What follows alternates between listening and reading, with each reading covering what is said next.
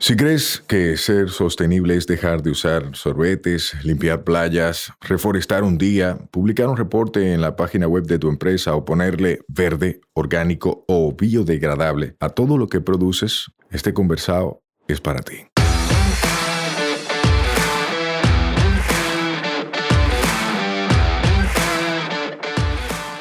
En cada conversado sostenible te ayudaremos a romper paradigmas y te compartiremos alternativas y herramientas para que acciones ya, sin excusas.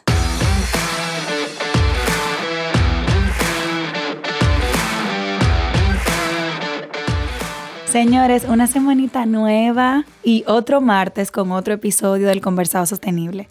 Este es muy especial para mí todos son especiales, yo sé, yo siempre digo esa vaina y ustedes ya están hartos de escucharlo. Pero este de verdad es especial porque es con alguien que yo siento como un amigo y que si no hemos visto tres veces en persona es mucho. Pero las redes no han conectado de una forma que yo soy su fan. O sea, yo soy admiradora del trabajo, de su trayectoria, de lo irreverente que es en muchos casos, de lo bocacallá que es en muchísimos casos, de lo franco que es para decir cuando la vaina no tan bien, pero también para ser parte de las soluciones cuando intentan hacer algo. ¿Cómo tú estás, Ariel? Yo estoy bien, contento. Yo creo que puedo estar, si fuese un chisme blanquito, seguro me veo sonrojado ahí con esa, con esa intro. Gracias por esa palabra tan bonita de intro. Es que tú de verdad eres así. O sea, yo te veo y tú primero eres joven. Y yo como que con la gente joven, tú sabes, por la otra parte, porque yo soy tan vieja, entonces yo admiro la juventud. Ah. Tú sabes, tú sabes. La clase no se marginan. O sea, cuando yo veo a un joven metiendo mano, es como, coño, nosotros estamos en lo que tenemos que estar. Y hay muchísima gente que quiere hacer parecer que no, y eso es falso. Ariel Contreras, mucha gente te conoce porque te ve en las redes o ha visto uno de los líos que tú has armado o en lo que has estado. Pero ¿quién eres tú como ser humano?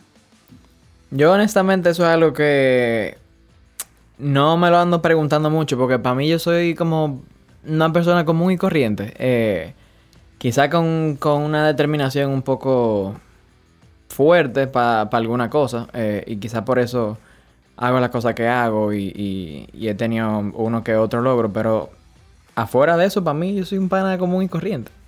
¿Qué es común y corriente? Nada, una gente que está aquí tratando de descifrar eh, eh, qué, diablo lo conoce aquí y tratando de que el rato que uno va a durar aquí tenga algo de, sentido. Eh, y no sé, quizás tratar de dejar un, un chin mejor, o por lo menos no sentir que lo está haciendo. Y tú dijiste que eso era común. Pues eso era común, tenemos el problema resuelto. Pues tú estás loco. Eso no es nada común. Lo común es que la gente se despierte, respira y se vuelva a dormir sin darse cuenta de que vivió. No eres nada común. Y eso es lo que más me gusta de ti. o sea, que tú estás desafiando muchos estereotipos y mucha vaina impuesta socialmente de lo que hay que hacer y del orden en el que hay que hacer la cosa y de cómo hay que hacer las cosas. Estoy diciendo, no. Como se está haciendo no está bien y hay que cambiarlo. Y no mucha gente se da cuenta de eso o acciona cuando se da cuenta. O sea, que de común, olvídate de esa vaina, no te vuelva a describir y que común. Yo sé que tú lo querías humilde, eso sí. Eh, bueno. No sé, ahí ya otros yo creo que podrán juzgar eso eh, mejor que a mí mismo. Seguro tengo un sesgo por ahí eh, que no me va a permitir ser objetivo sobre mí mismo. Eh, pero no sé, o sea, es lo que te digo. Para mí, yo, si yo me, me, me, tengo que poner en una posición que es importante hacerlo de vez en cuando, donde me tengo adelante a mí mismo y tengo que decir, ok, ¿Qué es lo que con el tigre que está aquí? Eh, para mí, yo no me pongo muy, muy arriba, ni, me creo mucho de la cosa que uno se pudiera empezar a creer por X posición donde uno puede estar en algún momento. Eh, yo creo que ahí como que se empieza a, a fuñir el asunto. Si tú te crees esa, esa película tú mismo de que tú por haber hecho tal cosa entonces eres más o... ¿Te entiendes? Yo trato de cuidarme mucho de eso. Claro, no, eso es muy válido, eso es muy válido, porque una cosa es conocerse y otra cosa es entender que uno es más. Para mí esas son cosas diferentes y te entiendo y coincido totalmente. Ariel, ¿qué es lo que tú haces? ¿Qué fue lo que tú estudiaste? Cuéntame un ching. ¿Cómo fue que surgió todo? O sea, ¿qué te motivó? ¿Qué te cambió? ¿Qué te causó ruido? ¿Que tú decidiste hacer algo?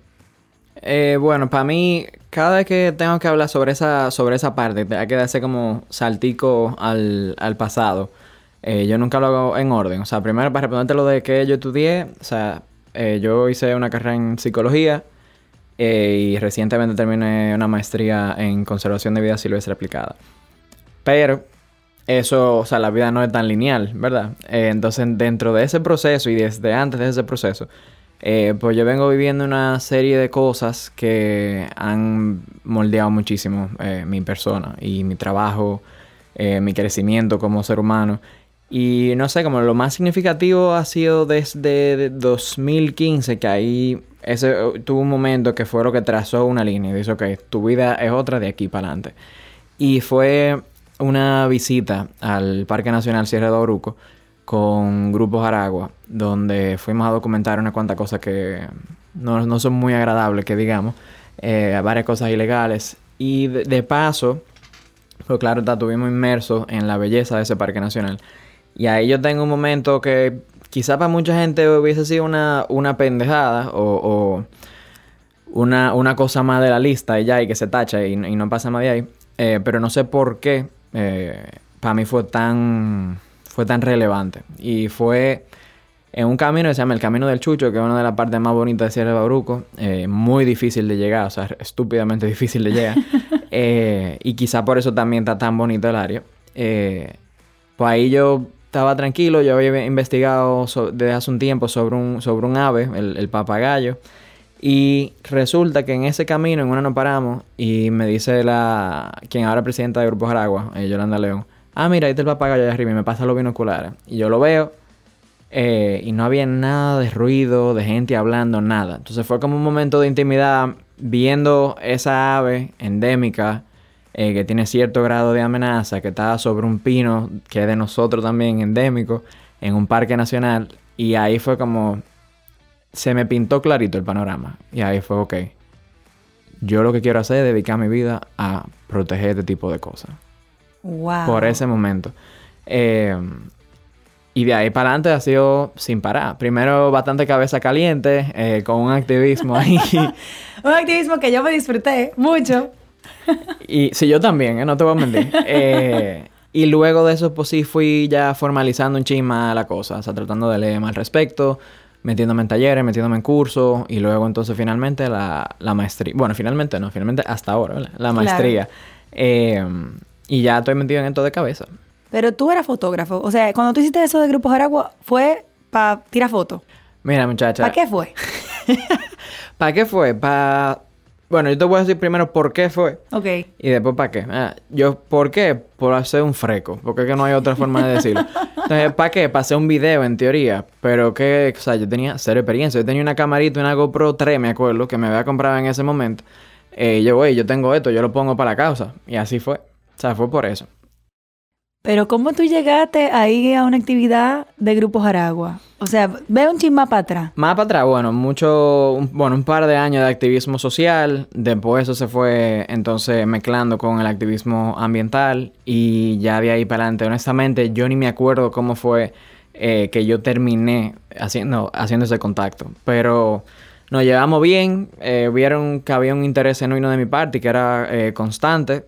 Y puse eso a disposición y en un momento se dio la oportunidad y dije, vámonos.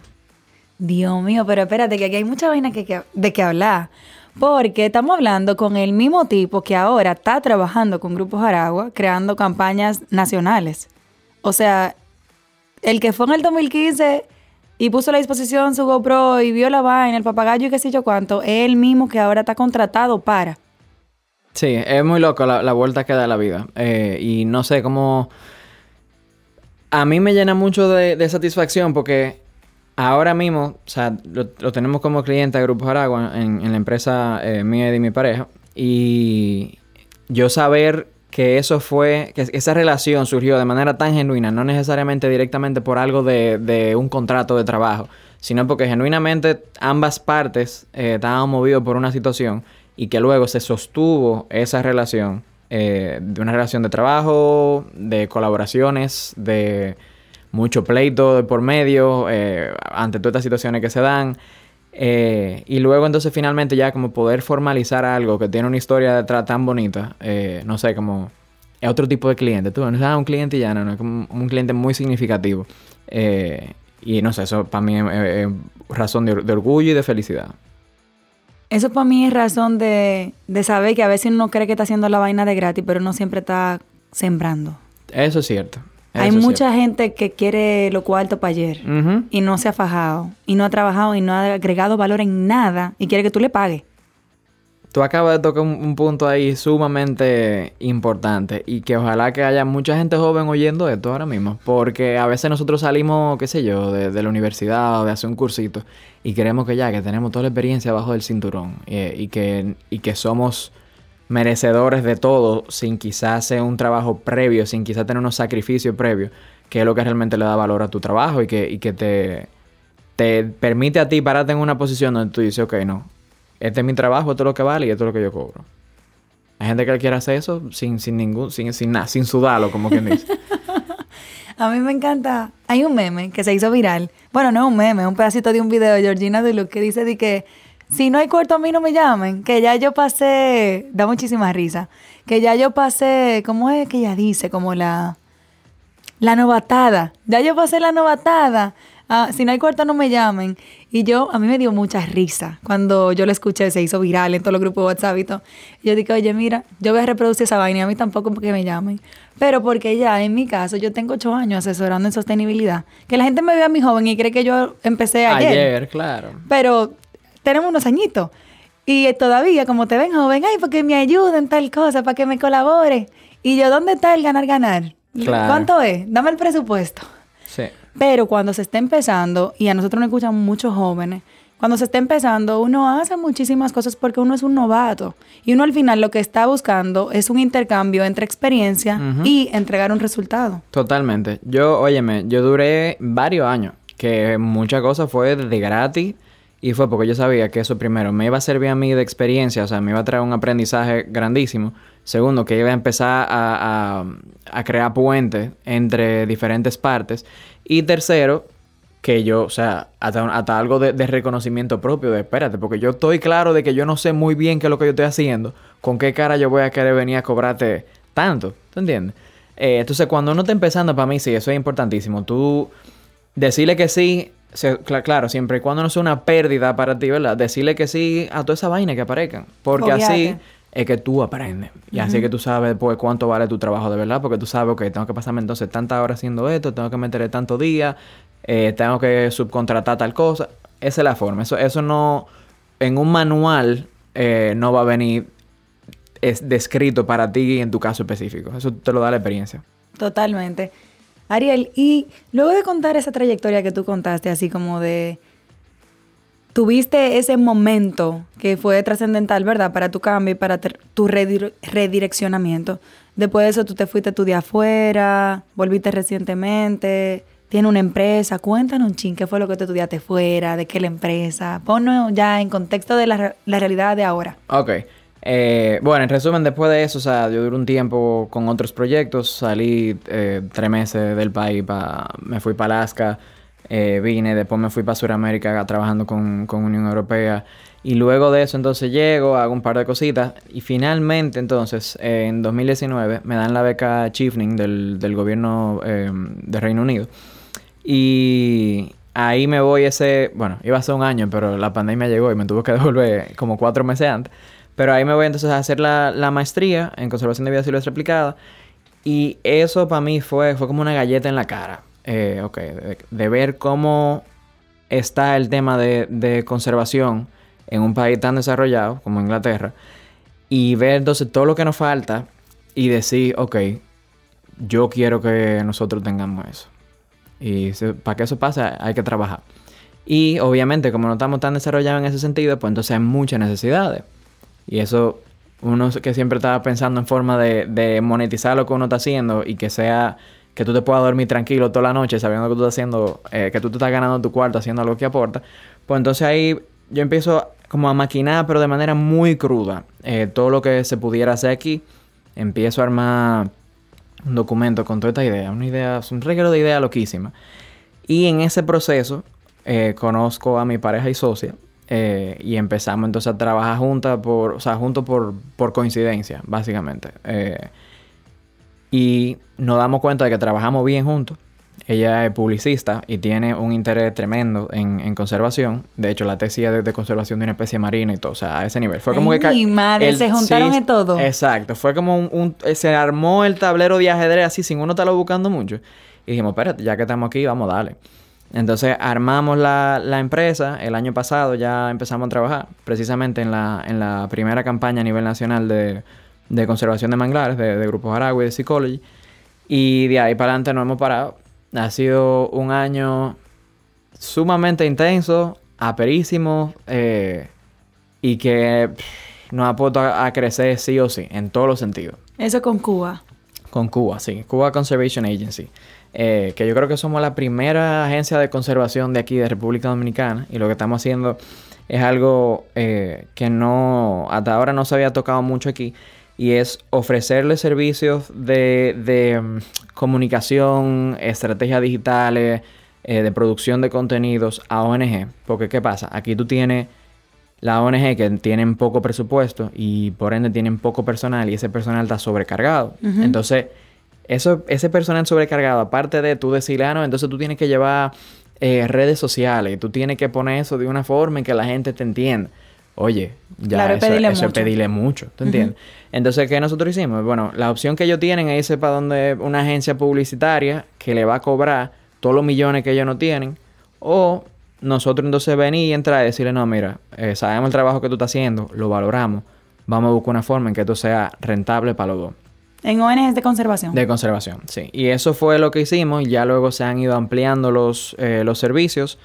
Eh, y ya hace poquito, por ejemplo, tuvimos una, una, primera reunión con clientes del sector privado. Y el punto es ser un puente entre el sector privado y la ONG de, conservación y ayudarlo a lograr su objetivo eh, de sus, programas de conservación. Yo estoy feliz con esta vaina, porque conociendo lo crítico que tú eres, eh, con tu socia he compartido en pocas ocasiones, pero a ti te conozco más y he visto un poco más tu activismo. Conociendo lo crítico que tú eres, cuando a ti te llamen, di que mira, tú me puedes hacer un videito que parezca tal vaina.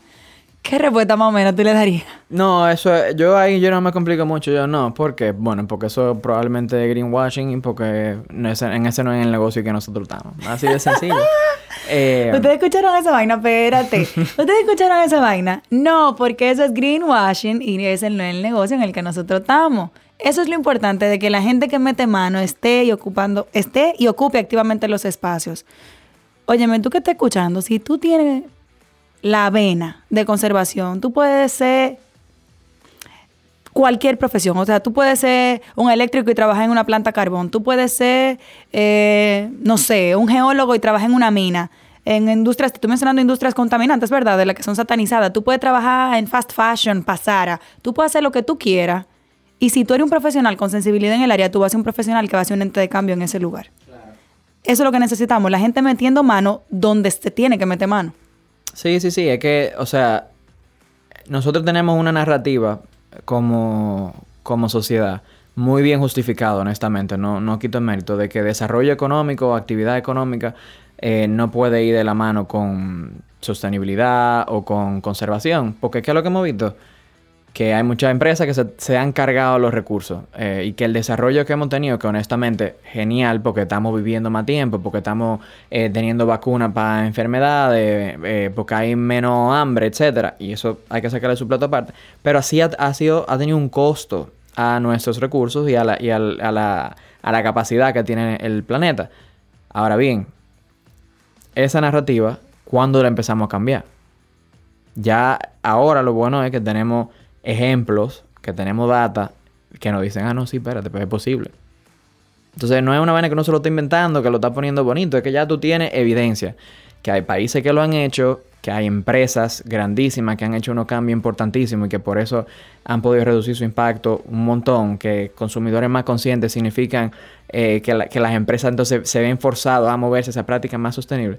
Entonces, es eso, o sea, uno no, todo el trabajo no es simplemente criticar eh, y ser un activista ciego que, lo único que hace es quejarse de la cosa. No, óyeme, quien sea, el tigre más común del mundo, si se preocupa porque las cosas salgan bien, se, se hagan bien, perdón, eh, y en reducir impacto y en, investigar y en saber bien cómo puede cambiar la cosa adentro, oye, es un superhéroe que está ahí sin, sin estar eh, frente a una cámara o guindándose de una torre para mandar un mensaje, ¿tú entiendes? Y más gente así que se necesita. Porque los negocios van a seguir ahí. Es una realidad. Y nosotros lo consumimos, ¿eh? Porque, o sea, Tenemos celulares, tenemos carros, tenemos, qué sé yo, queremos poner la casa bonita, toda esa vaina. Entonces, ¿qué tú tienes que hacer? Hacer pelear porque esa gente lo haga de la mejor manera posible. Ariel, qué pero escucharte hablando, viejo. O sea, porque me encanta, me encanta escuchar a la gente. Bueno, obviamente, ¿verdad? A uno le gusta escuchar a la gente que más o menos coinciden en pensamiento y, eso pasa. Pero a mí me gustaría, porque tú has pasado por diferentes fases a nivel personal y a nivel profesional, yo diría. Como que y a mí me gusta aprovechar oportunidad con los invitados para que dejen lecciones de aprendizaje, no nada más de lo que hacen, sino de lo que han vivido.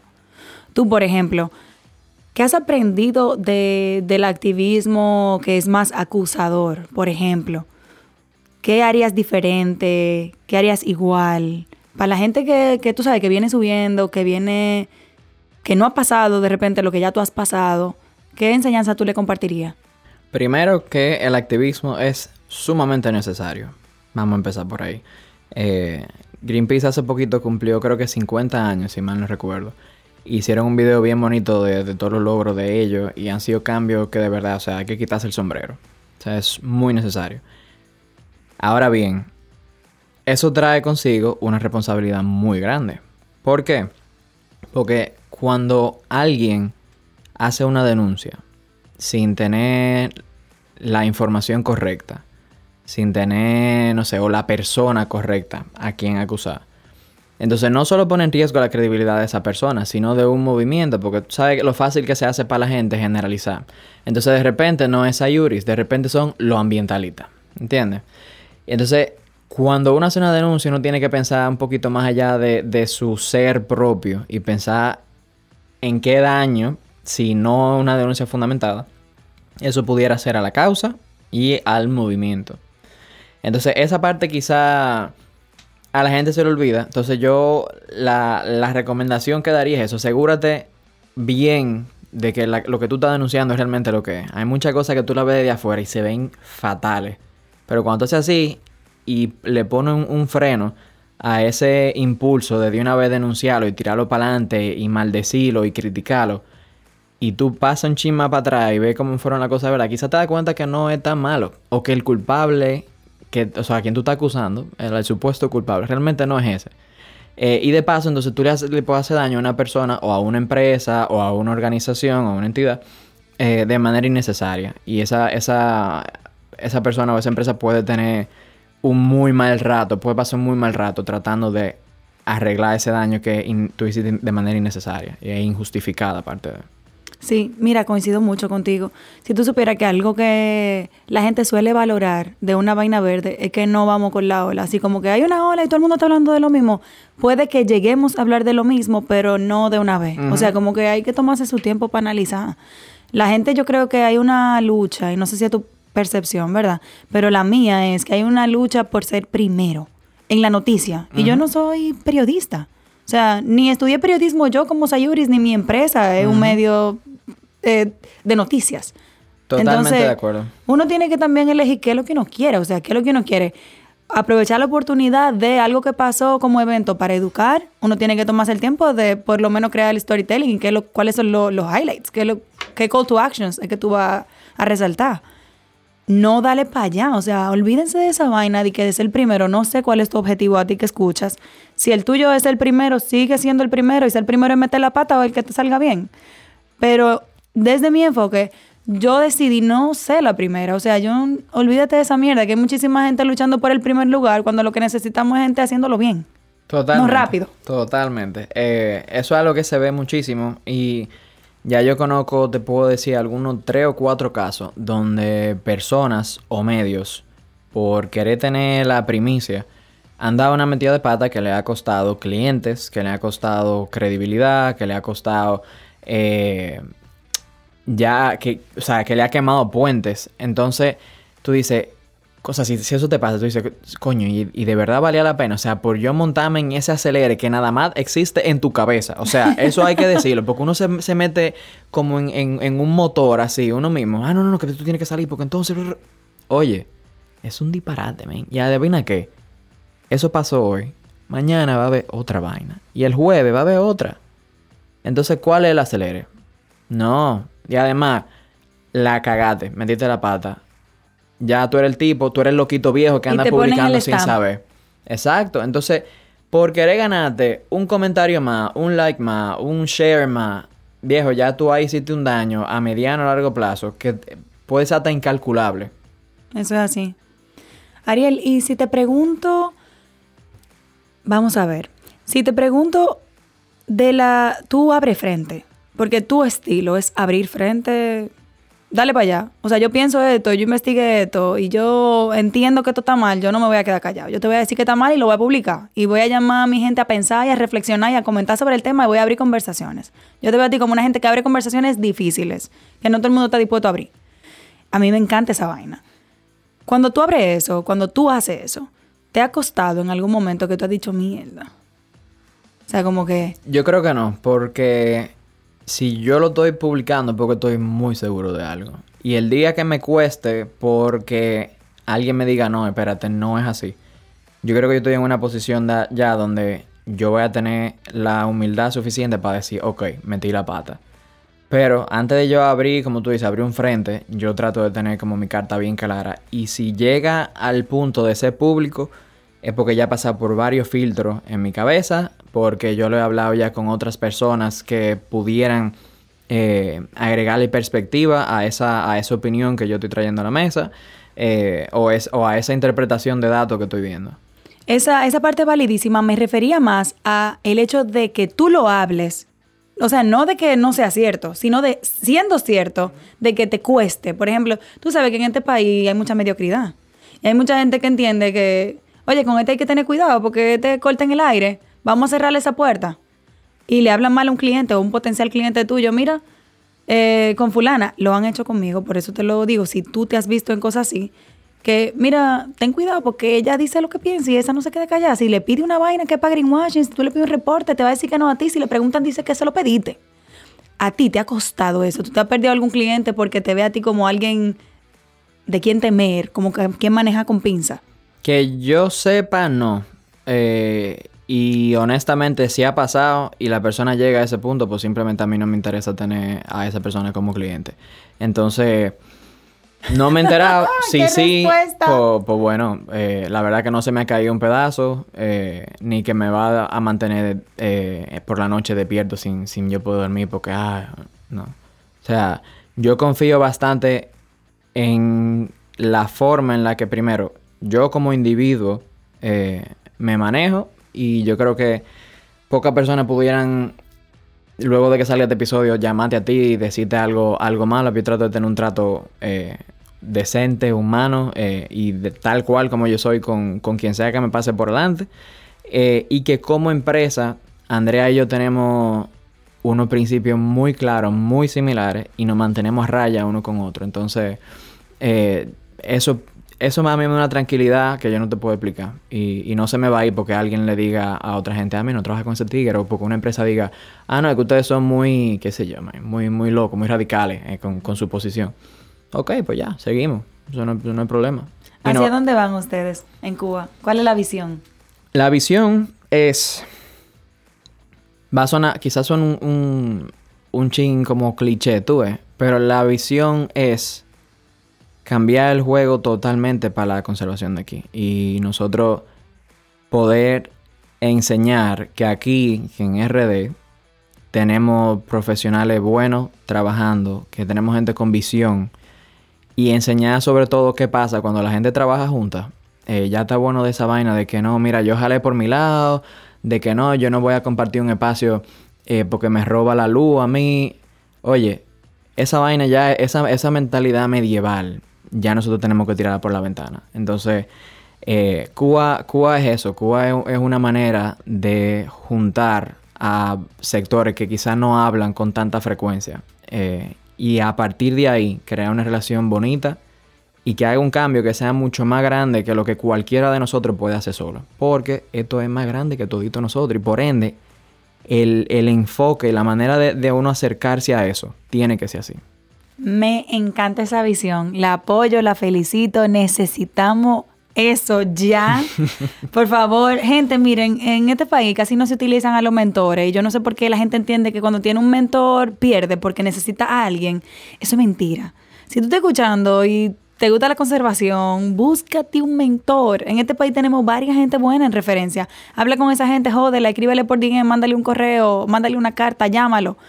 Así mismo como tú sabes stalker, cuando tú crees que te están pegando los cuernos, así mismo tú puedes stalker para buscarte un buen mentor y alguien que te dé luz.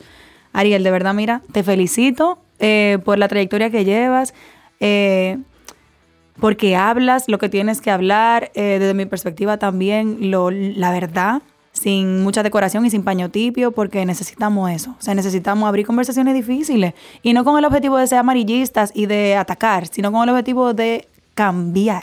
Totalmente. Eh, yo, ¿Cómo vamos de tiempo? ¿Estamos, estamos viendo tiempo? Tenemos un ching. Ok, pues, eh, un, te pongo un ejemplo eh, reciente. Yo critiqué eh, la forma de, de, de conversar, de verdad, de una cuenta institucional, vamos a decirlo así. Y hubo gente que, ah, que, que a ti nada más te gusta criticar, que ve para allá y trata de hacer algo. Y yo, ok, ¿qué te hace pensar a ti que eso no ha pasado? Ya, ya el intento se ha hecho como tres veces. Y después de eso, entonces tú dices, ok, ya ese argumento se cae. Lo otro, ¿qué gano yo criticando? ¿Yo soy de algún partido? O eh, de la oposición, como, como quieren decir. No, ni tampoco lo voy a hacer porque no. A mí lo que me interesa es que quien esté ahí esté haciendo el trabajo que se le está pagando Pa' eh, que pa' haga. que haga. Eh, entonces, ¿cuál es el punto? Que eso sirva como un llamado de atención para que la gente haga la cosa bien y para aportar. ¿Por qué? ¿Por qué? Porque eso es lo que se espera de ti como institución. Eh, entonces, es eso. O sea, es como. No, no, no es vamos a hacer una crítica porque sí. Es para empujar la vaina para adelante. Y tú tienes mucha experiencia en eso también. O sea, tú abres la boca, me consta, tú abres la boca y no es tú tirando una piedra y ya, y tú te vas. Si tú tiras la piedra, tú sigues caminando para allá y tú dices, ok, ahora vamos a repararlo de esta forma. Es verdad. Es verdad. Ariel, para cerrar con una papa caliente, ¿cuál es tu comida favorita? Comida favorita. Mierda, qué difícil. Eh, mira, si tengo que elegir así rápido, me iría por comida india o tailandesa. Mmm, Pero eh, no sabes que un plato, no te- eso es imposible. Ok. No te lo puedo dar. ¿Te gusta bailar? Más que el diablo. ¿Cuál es tu género favorito de baile? Bachata. Bachata, papá bachatero el hombre. ¿Cuál es tu libro favorito? Eh, mira, yo recientemente me leí, te, te puedo decir el de ahora, ¿verdad? Eh, hay un libro que se llama 12 Ru- Rules for Life de Jordan Peterson, que es una figura sumamente criticada, pero yo creo que el 80% de la gente que lo critica no lo ha leído. Entonces es de los por, por seguir los comentarios que ven por ahí. Eh, y ese, ahora mismo ese libro, te puedo decir que tiene que estar en el, en el top 3. Ok. ¿Cómo tú quieres ser recordado?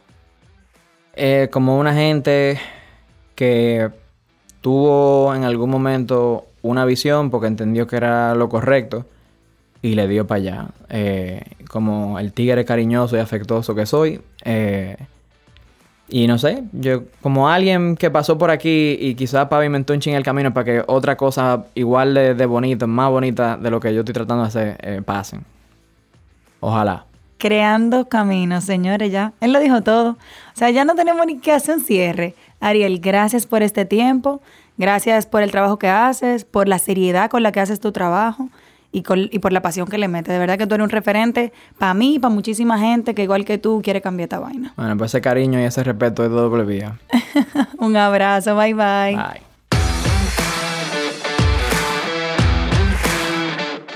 Este podcast se graba en nuestra casa, M33. Nos escuchamos la próxima semana. Recuerda que esta vaina es todos los martes. Mientras tanto, nos vemos en las redes. Un fuerte abrazo.